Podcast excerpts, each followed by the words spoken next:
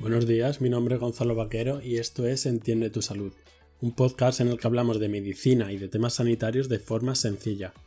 Recordad que me podéis encontrar en la página web entiendetusalud.es y en las redes sociales arroba entiende tu salud. Además, cualquier cosa me podéis hablar en el correo electrónico entiendetusalud.gmail.com.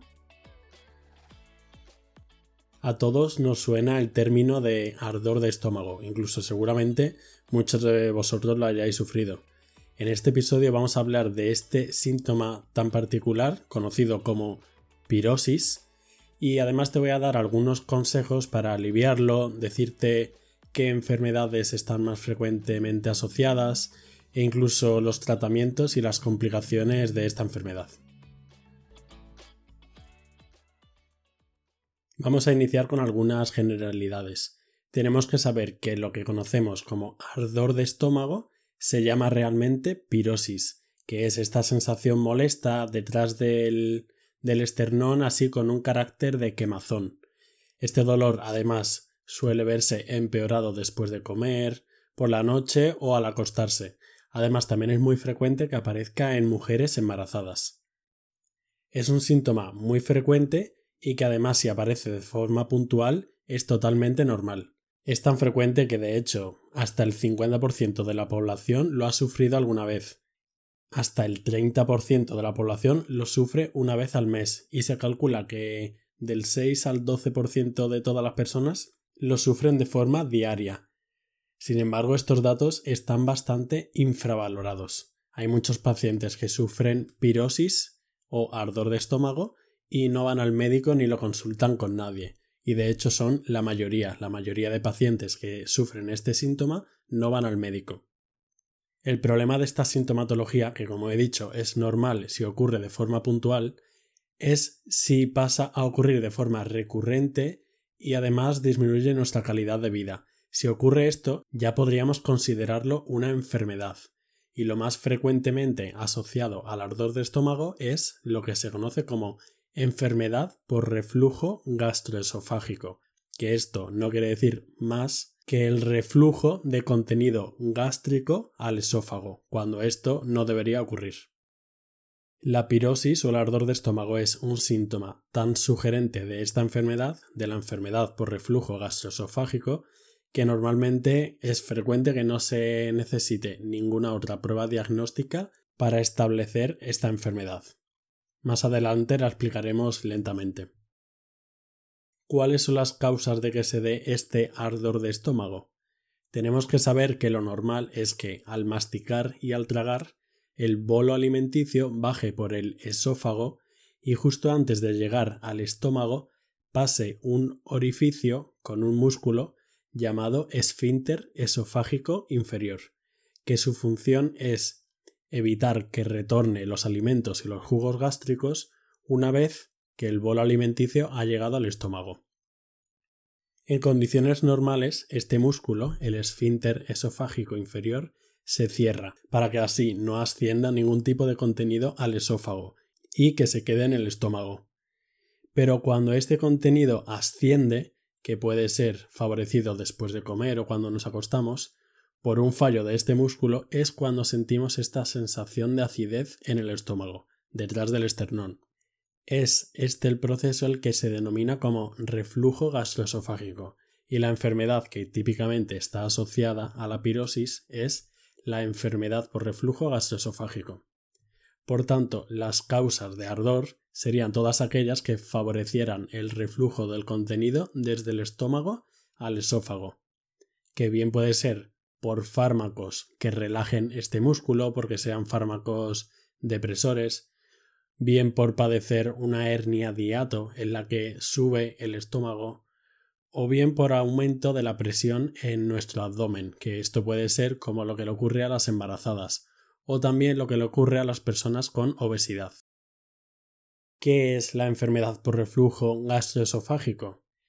No es más que el paso, como hemos dicho, del contenido gástrico o reflujo al esófago y se consideraría enfermedad cuando ya ocurre un desequilibrio entre los factores agresores, que serían el ácido del estómago, y nuestros factores defensivos del esófago, es decir, cuando estos síntomas ya son realmente molestos y ocurren muy frecuentemente, por lo que como veis es bastante subjetivo.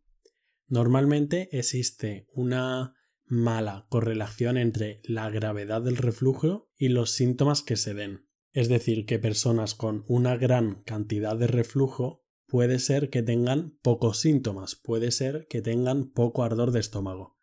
Y de hecho, el reflujo es frecuente que sea asintomático si no existen ninguna complicaciones, que veremos ahora. ¿Qué síntomas hay en la enfermedad por reflujo gastroesofágico? El síntoma más frecuente es la pirosis, el ardor de estómago, todo lo que estamos comentando ahora. El segundo síntoma más frecuente sería la regurgitación, que es el paso de contenido gástrico al esófago, porque es posible que exista una acidez de estómago sin existir un reflujo.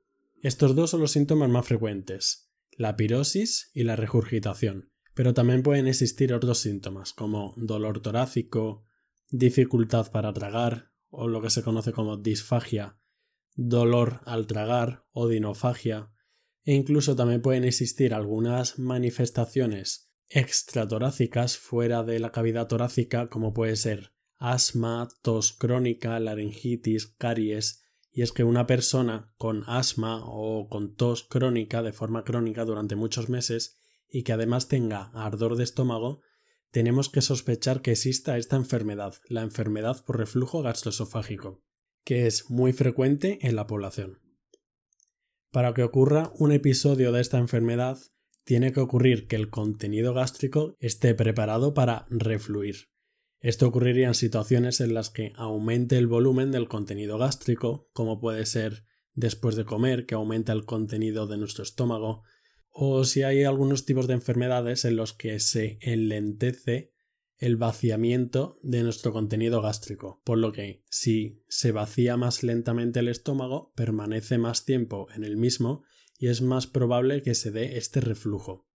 También hay situaciones en las que se favorece este reflujo, como cuando estamos tumbados, porque así es más fácil vencer a la gravedad y sería más probable que se dieran todos estos síntomas. También en situaciones en las que hemos comentado que aumente la presión dentro de nuestro abdomen. Esto podría ocurrir en una persona con obesidad, aunque también ocurre en otra serie de mecanismos en una persona con obesidad, pero lo principal sería por aumento de la presión intraabdominal, también una mujer embarazada, evidentemente, también por vestir con ropas demasiado apretadas puede favorecerlo. De hecho, el principal factor de riesgo de la enfermedad por reflujo gastroesofágico es la obesidad. ¿Y cómo se diagnostica esta enfermedad? Lo más frecuente es que el diagnóstico de esta entidad sea clínico, o sea que sea simplemente por los síntomas.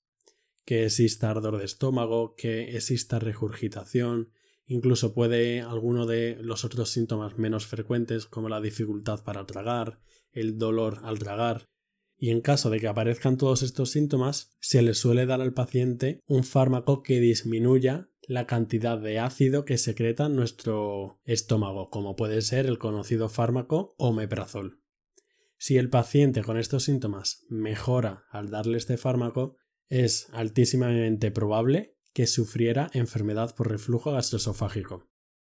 Si el paciente tiene todos estos síntomas y no mejora al darle este fármaco, ya sí que podríamos valorar el hacer una endoscopia, sobre todo si tiene otros síntomas un poco más de alarma, como si pierde peso, si tiene anemia, o incluso hacer alguna prueba como medirle el pH del estómago, pero esto ya sería más complicado. Más adelante veremos el tratamiento de esta enfermedad y algunos consejos para el ardor de estómago. ¿Por qué es importante tratar esta enfermedad, la enfermedad por reflujo gastroesofágico? Bien, pues es que se sabe que existen algunas complicaciones asociadas. Esto es porque normalmente no debería existir ningún ácido en nuestro esófago, por lo que si rutinariamente hay paso desde el estómago hasta el esófago, se terminará dañando el esófago. Y esto podría dar, como decimos, una serie de complicaciones. Lo más frecuente sería que se diera una estenosis, es decir, que se estrechase el conducto del esófago. y esto sería el causante de que hubiera dificultad para tragar o dolor para tragar. Y si esto persiste en el tiempo sería incluso más grave. También se podría dar una esofagitis, que es una inflamación de la mucosa del esófago. Esto sería un poco más grave e incluso se podrían dar lugar a úlceras en el esófago. Todo esto es por un continuo daño al esófago por el ácido que debería estar en el estómago porque el estómago sí está preparado para resistir esta acidez, estos niveles de pH, pero no así el esófago. Lo realmente peligroso de la enfermedad por reflujo gastroesofágico es que se ha comprobado que puede predisponer al cáncer de esófago. Y esto es porque hay un mecanismo en el esófago en el que se intercambian sus células y se puede dar lugar a lo que se conoce como esófago de Barrett que esto, digamos, sería una situación precancerígena, que si no se trata o si no se vigila de forma periódica para tenerlo controlado, es posible que desemboque en un cáncer de esófago. ¿Y cómo podemos tratar la enfermedad por reflujo gastroesofágico?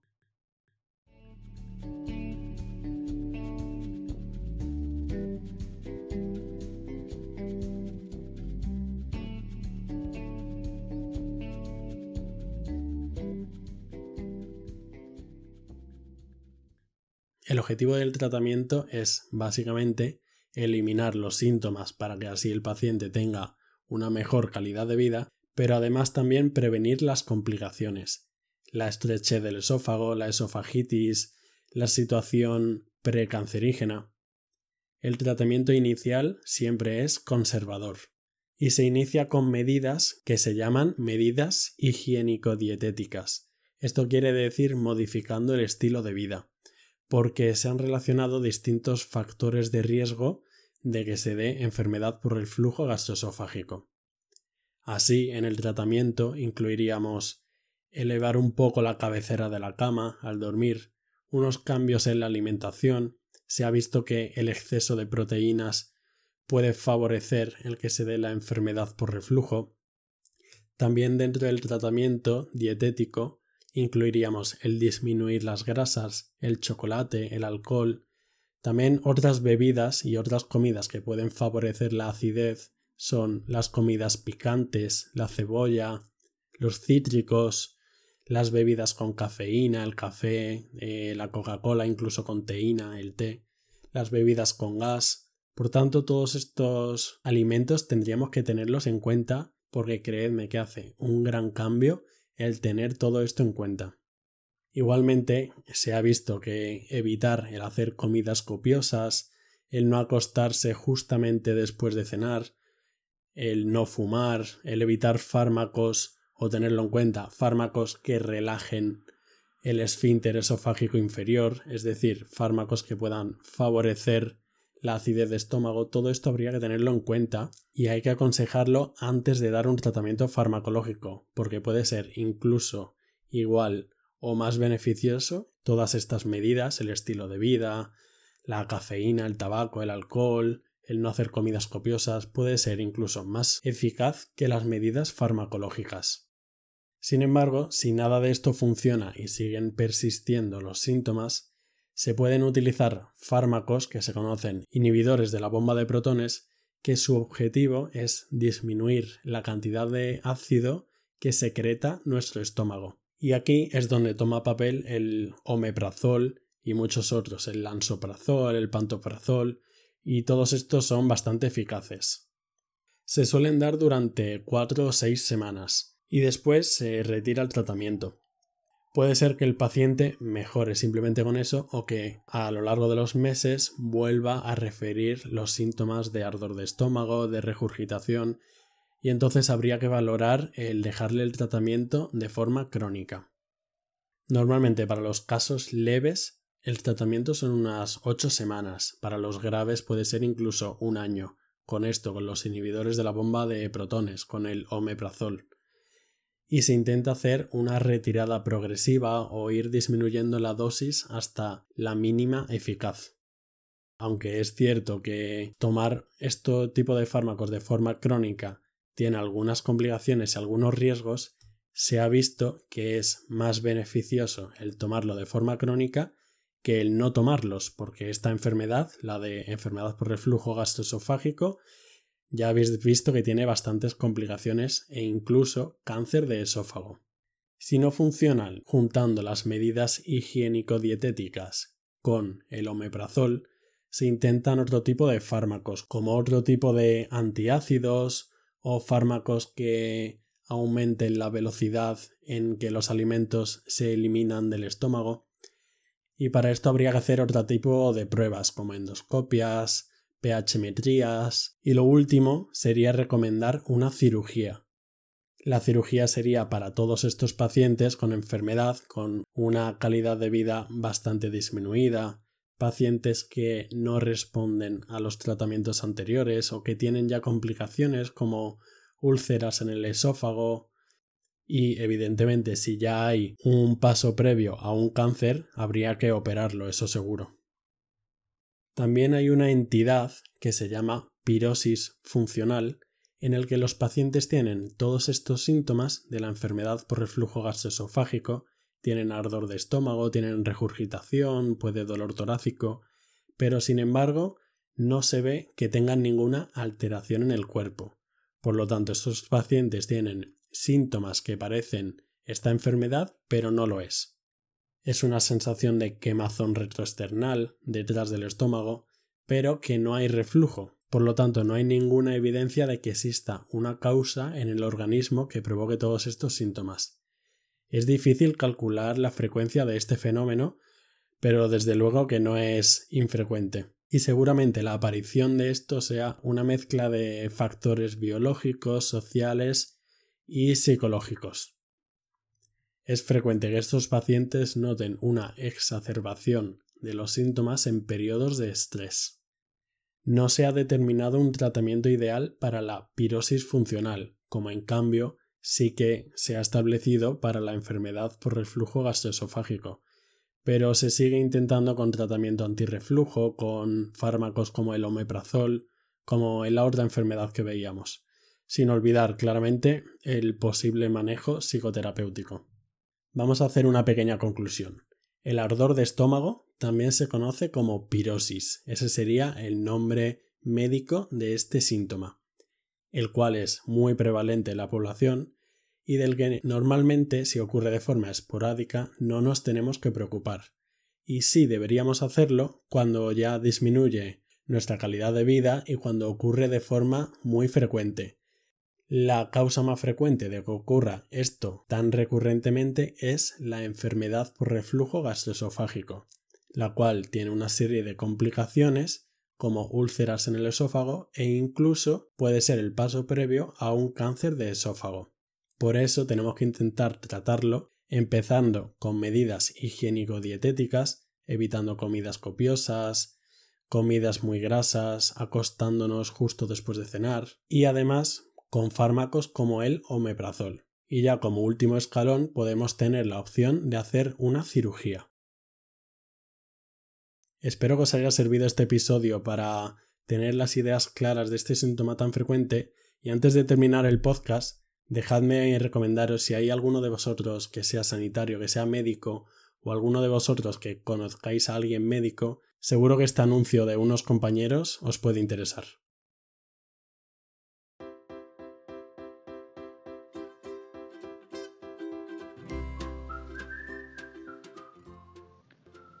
Hola, soy Íñigo y vengo a contarte qué es guardiscopio. Si eres sanitario y trabajas en un hospital, seguro que habéis tardado mucho tiempo en organizar los turnos y las guardias, ¿verdad? Qué estrés. Bien, pues con guardiscopio ese problema se resuelve en un clic. Sí, sí, en un clic. Y además en unos segundos has podido planificar todo tu próximo mes teniendo en cuenta todas tus preferencias. Como no trabajar ese día especial y poder ir a cenar con tu pareja o no perderte ese viaje con tus amigos. Con Guardiscopio es posible compaginar tu vida profesional con tu vida personal. Entra en guardiscopio.com, regístrate, manda el enlace de invitación a todos tus compañeros de grupo del hospital y podréis empezar a tener vida desde hoy. Encantado por quedaros hasta el final del episodio, muchas gracias. Estaría genial que lo recomendaseis a vuestros amigos en las redes sociales, que seguro que este episodio les puede ser de mucha utilidad, hablando sobre el ardor de estómago Y recordad que nos podéis seguir en las redes sociales Entiende tu Salud y en la página web entiendetusalud.es. Y no olvidéis seguirnos en las plataformas en las que normalmente escuchéis podcast. Muchas gracias.